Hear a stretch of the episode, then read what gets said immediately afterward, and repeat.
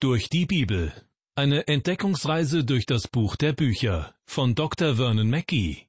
Ins Deutsche übertragen von Ricarda Kolditz und gesprochen von Kai-Uwe Wojczak. Ich begrüße Sie zu einer weiteren Ausgabe der Sendereihe Durch die Bibel. Schön, dass Sie sich wieder Zeit dafür nehmen. Wir sind im zweiten Kapitel des Buches Daniel angelangt und haben bereits davon gehört, dass der babylonische König Nebukadnezar einen Traum gehabt hat, der ihn sehr beunruhigt. Nebukadnezar hegt keinen Zweifel daran, dass dieser Traum eine wichtige Botschaft für die Zukunft seines riesigen Reiches oder auch für ihn persönlich als König enthält. Deshalb rief er alle Zeichendeuter, alle Weisen sowie Zauberer und Wahrsager zusammen, um von ihnen die treffende Deutung zu bekommen. Doch Fehlanzeige. Schließlich meldet sich Daniel zu Wort, ein junger Mann, der als Gefangener aus Juda nach Babylon gekommen war. Wie wir in der letzten Sendung erfahren haben, ist er in der Lage, dem König ganz genau zu erzählen, was dieser geträumt hat. Jetzt kommt es eigentlich nur noch darauf an, Ihrer Majestät die richtige Deutung zu präsentieren.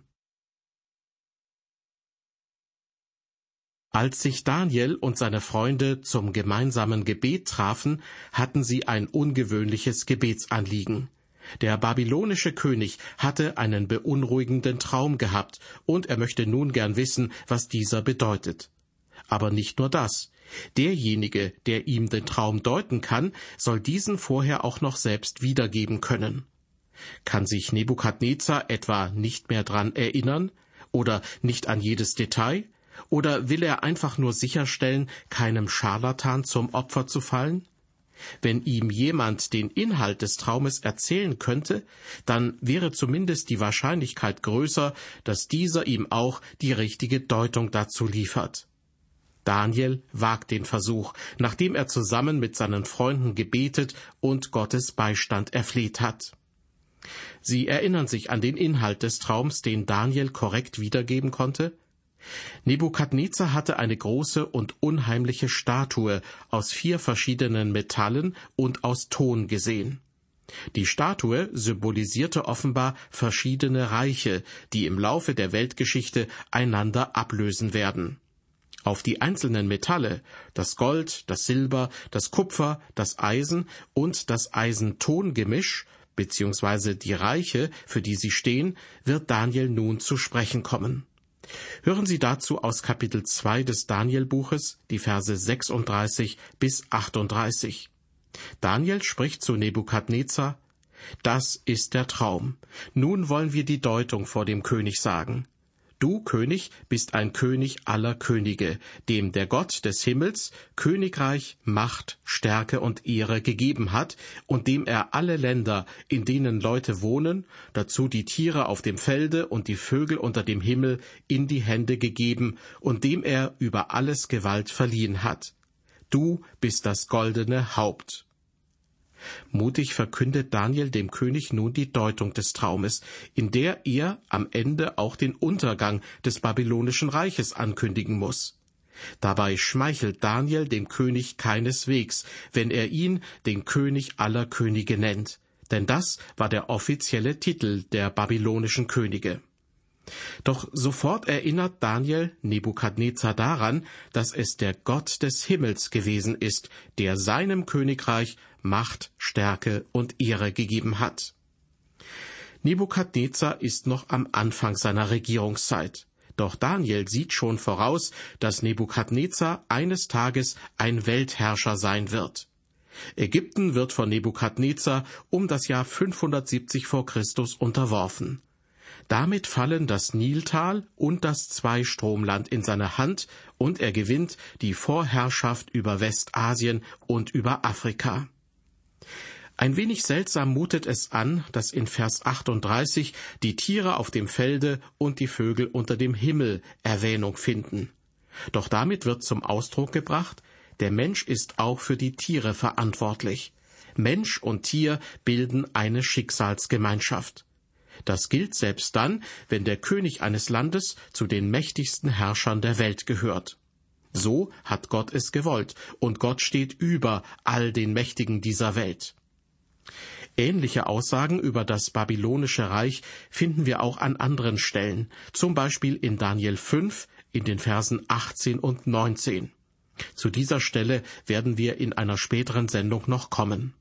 Vorlesen möchte ich jetzt jedoch eine Bibelstelle aus dem Buch des Propheten Jeremia. Dort heißt es in Kapitel 27 in den Versen 5 bis 11, Ich habe die Erde gemacht und Menschen und Tiere, die auf Erden sind, durch meine große Kraft und meinen ausgereckten Arm und gebe sie, wem ich will. Nun aber habe ich alle diese Länder in die Hand meines Knechts Nebukadnezars, des Königs von Babel, gegeben, und auch die Tiere auf dem Felde, dass sie ihm untertan sein sollen. Und es sollen alle Völker ihm dienen, und seinem Sohn und seines Sohnes Sohn, bis auch für sein Land die Zeit kommt, dass es vielen Völkern und großen Königen untertan sein muss. Soweit die Verse fünf bis sieben aus Jeremia 27. Du bist das goldene Haupt, nämlich das goldene Haupt der Statue, sagt Daniel zu Nebukadnezar in unserem Bibeltext in Vers 38. Die Identifizierung ist eindeutig. Gott hat ihn zum ersten Weltherrscher gemacht. Aber es muss Nebukadnezar auch klar sein, dass das babylonische Reich eines Tages zu Ende gehen wird. Das wird nun in Vers 39 angesprochen. Nach dir wird ein anderes Königreich aufkommen, geringer als deines. Danach das dritte Königreich, das aus Kupfer ist und über alle Länder herrschen wird. Kurz und knapp wird nur in einem Vers das zweite und das dritte Reich angesprochen. Beide sind geringer als Nebukadnezars Reich. Silber ist weniger wertvoll als Gold. Es wird hier noch nicht einmal erneut erwähnt, sondern nur als ein anderes Königreich bezeichnet. Trotzdem wird auch das zweite Weltreich glanzvoll sein, denn Silber ist auch ein Edelmetall. Und doch muss das zweite Reich dem dritten weichen, das mit Kupfer bzw. Bronze gleichgesetzt wird. Für die Herstellung von Bronze benötigt man Kupfer, Zinn und Blei. Diese Metalle wurden von den Phöniziern und Griechen hauptsächlich aus Zypern und Spanien in den Orient gebracht. Das könnte schon ein Hinweis darauf sein, dass das dritte Weltreich zum Westen gehört. Denn von diesem dritten Reich heißt es weiterhin, dass es über alle Länder herrschen wird. Nun kommen wir im nächsten Vers zu den eisernen Beinen, dem vierten Teil der Statue.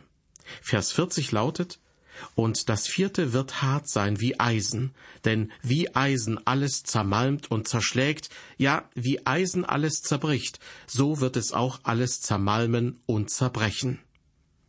Dieses vierte Reich wird ein bisschen genauer beschrieben als das zweite und das dritte.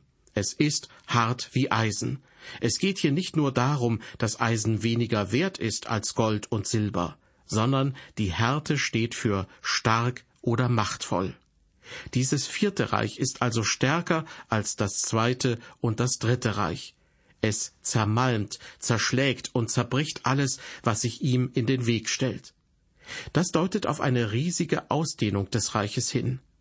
Eisen kam im sechsten Jahrhundert vor Christus übrigens vorwiegend aus Spanien, also aus dem Westen.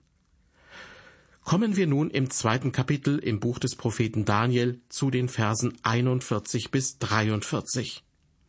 Dass du aber die Füße und Zehen teils von Ton und teils von Eisen gesehen hast, bedeutet, das wird ein zerteiltes Königreich sein. Doch wird etwas von des Eisens Härte darin bleiben, wie du ja gesehen hast, Eisen mit Ton vermengt. Und dass die Zehen an seinen Füßen teils von Eisen und teils von Ton sind, bedeutet, zum Teil wird's ein starkes und zum Teil ein schwaches Reich sein. Und dass du gesehen hast, Eisen mit Ton vermengt, bedeutet, sie werden sich zwar durch Heiraten miteinander vermischen, aber sie werden doch nicht aneinander festhalten, so wie sich Eisen mit Ton nicht mengen lässt. Soweit die Verse 41 bis 43. Diese Beschreibung gehört nicht mehr zum Vierten Reich, das nur aus Eisen bestand, denn in dieser fünften Epoche haben wir nun ein Gemisch aus Eisen und Ton. aber in gewisser Weise gibt es einen Zusammenhang, denn Eisen kommt in beiden Reichen vor. Daniel erklärt, dass es ein geteiltes Königreich sein wird. Es ist also kein einheitlicher Staat, sondern eine Staatengemeinschaft.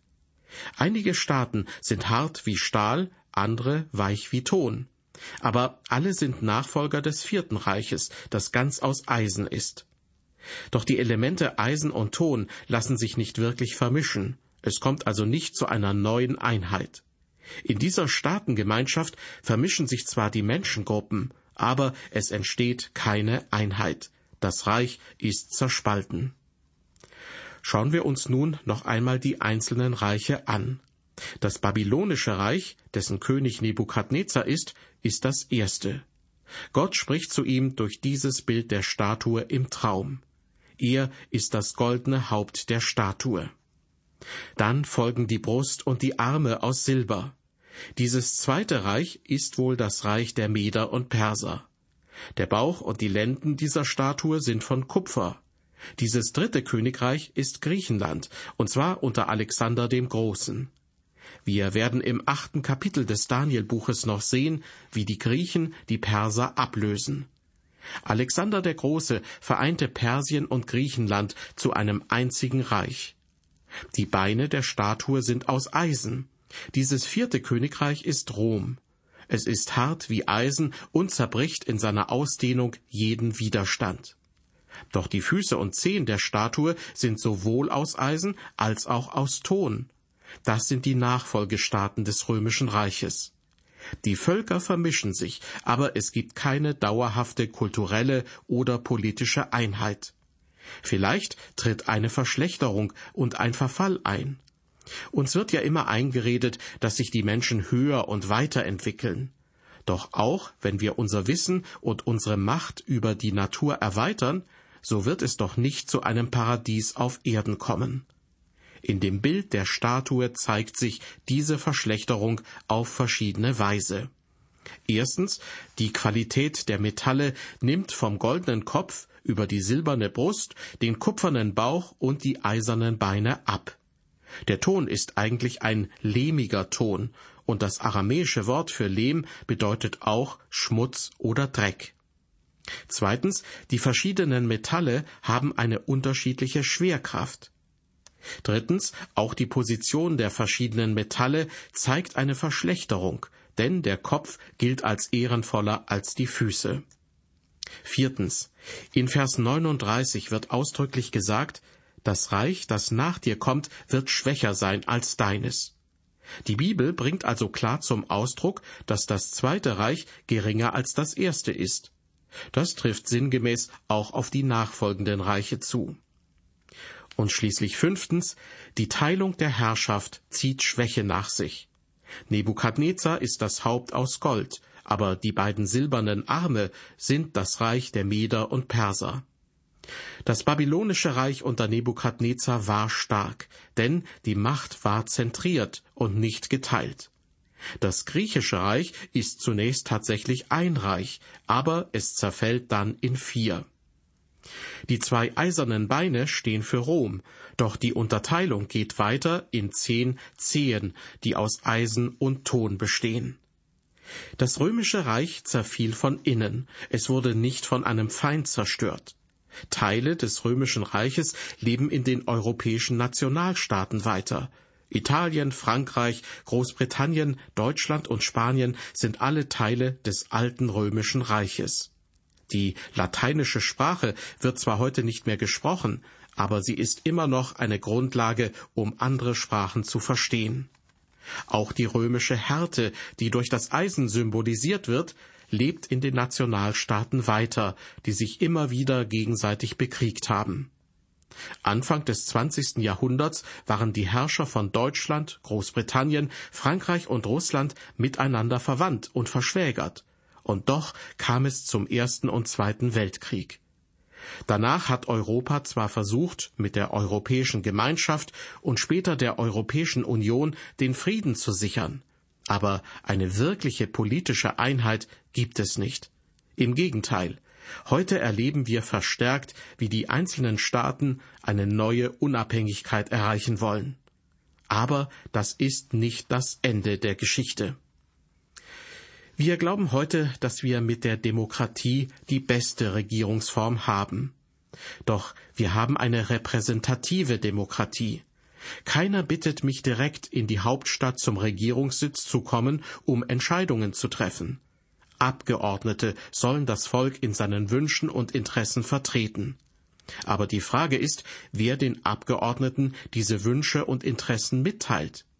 Die großen Lobbygruppen vertreten oft ihre eigenen Interessen, Ideologien oder wirtschaftliche Ziele. Deshalb denke ich, dass Demokratie nicht wirklich die beste Form von Regierung ist. Gottes Herrschaft in seinem Reich wird die beste Regierung sein, und Jesus Christus wird über die Welt herrschen. Dabei wird er die Menschen nicht um Rat fragen. Gott hat die Welt geschaffen und er wird sie so regieren, wie es ihm gefällt. Seine Herrschaft wird sehr streng sein. Unser Herr Jesus Christus wird als mächtiger König herrschen, und wir müssen uns vor ihm beugen. Gottes Regierungsform ist also die Herrschaft eines Königs. Sein Wille wird geschehen. Wenn wir Gott, den Herrscher und Herrn über unser Herz sein lassen, werden wir sehen, dass Gott gut für uns sorgt. Blicken wir an dieser Stelle noch einmal kurz zurück, was im Danielbuch Kapitel 2 in den Versen 36 bis 43 berichtet wird. Nachdem Daniel den Traum Nebukadnezars wiedergegeben hat, ist er zur Deutung des Traumes übergegangen. Die verschiedenen Teile der Statue, die aus unterschiedlichen Metallen bestehen, kennzeichnen verschiedene Weltreiche. Vom Kopf bis zu den Füßen sind die Metalle weniger wert. Dies deutet darauf hin, dass auch die verschiedenen Reiche, die aufeinander folgen werden, jeweils geringer sein werden. Was allerdings nicht bedeuten muss, dass die räumliche Ausdehnung zwangsläufig auch kleiner wird. Auf einen Teil des Traums sind wir in dieser Sendung noch nicht eingegangen, nämlich auf den größer werdenden Stein. Damit und mit der Reaktion des Königs auf den Traum werden wir uns in der nächsten Folge unserer Sendereihe durch die Bibel befassen. Herzliche Einladung an Sie, dann wieder mit dabei zu sein.